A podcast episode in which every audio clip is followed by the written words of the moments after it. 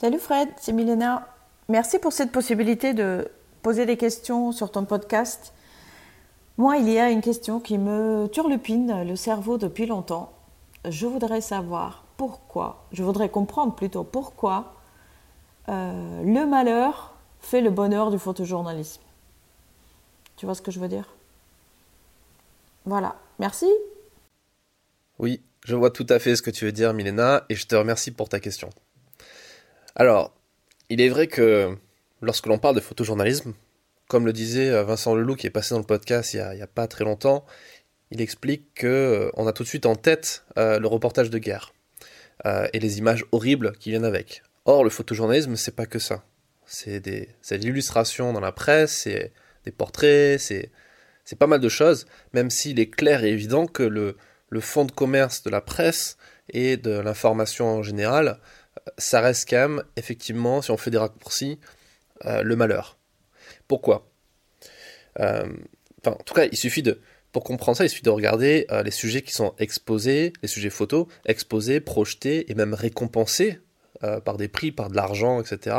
dans certains festivals, comme celui de Visa pour l'image à Perpignan, mais il n'y a pas que lui, pour comprendre qu'effectivement le malheur, la misère, la destruction sont quelque part tout ce qui compte.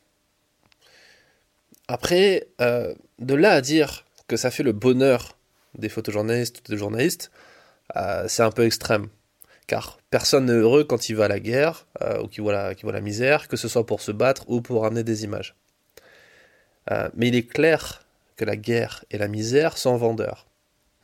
Et dans ce podcast, on va essayer de comprendre un petit peu pourquoi à travers trois éléments que j'ai envie de partager avec vous. Le premier élément, la première chose, c'est que Déjà, c'est une question de nature humaine. La nature humaine fait que nous sommes plus réceptifs aux émotions négatives que positives.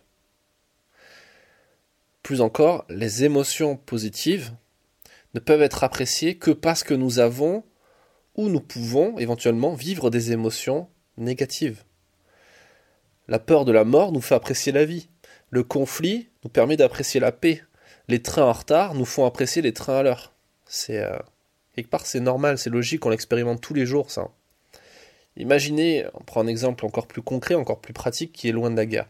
Imaginez que vous êtes au cinéma, vous êtes installé, tranquille, le paquet de popcorn, tout ça.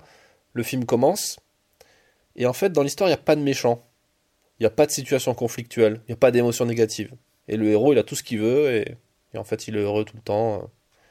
Et euh, bah, je pense que vous n'avez pas forcément aimé le film. je pense que ça va être plus une perte de temps.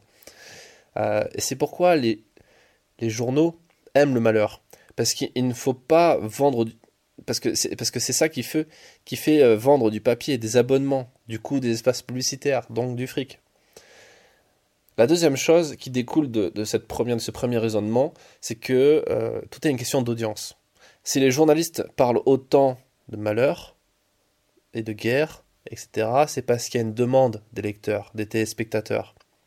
Pour accrocher l'attention des gens et les faire rester sur un programme ou sur une page internet, il faut leur donner ce qu'ils veulent.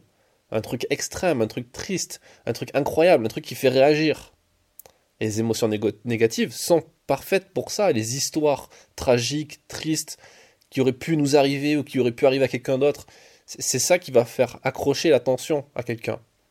Alors c'est très discutable, j'en doute pas, mais au fond, c'était pas le cas, personne n'achèterait la presse à scandale, euh, la presse People n'existerait plus, euh, personne ne regarderait des séries aussi violentes que Game of Thrones.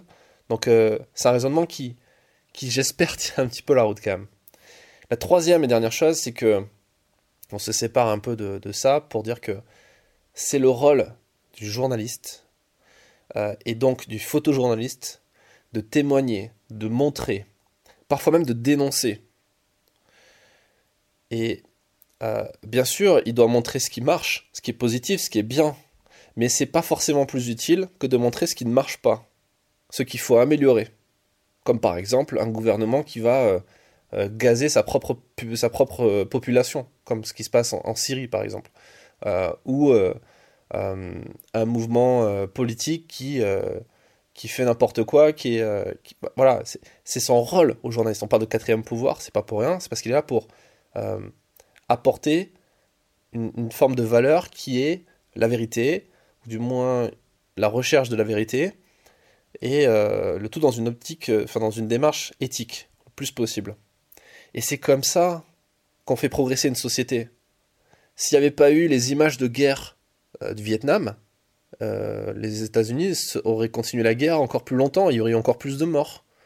S'il n'y avait pas les images, là en ce moment on parle des, Ouïghours par exemple en Chine, c'est quelque chose qui fait réfléchir, sinon euh, les Chinois continuent d'exterminer, de faire un génocide et tout le monde s'en fout. Alors ils continuent et tout le monde s'en fout, mais au moins l'information est là, elle existe. Et, derrière, il, faut euh, continuer en fait à documenter tout ça. Donc je conclue sur ça parce que c'est le plus important. La mission du photojournaliste, elle est sacrée. Elle est de raconter la société pour contribuer à l'histoire et elle est là pour fournir au reste des citoyens la matière dont ils ont absolument besoin pour faire les bons choix, pour voter en connaissance de, cause, et pas juste en lisant un, putain de tract euh, politique euh, écrit par un, communicant qui a été glissé dans sa boîte aux lettres.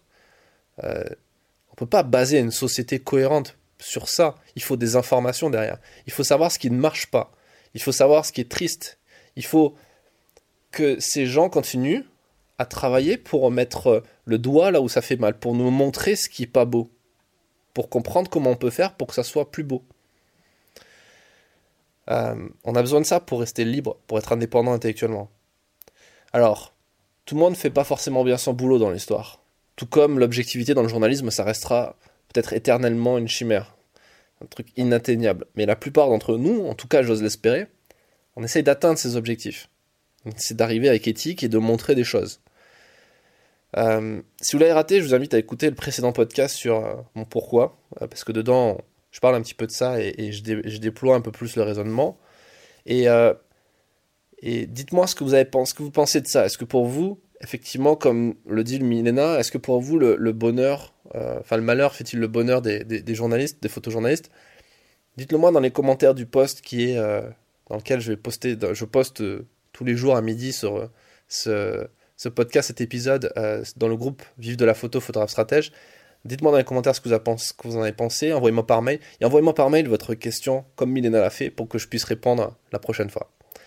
Je vous donne rendez-vous demain dans un prochain épisode. Rendez-vous à midi sur le podcast. podcast.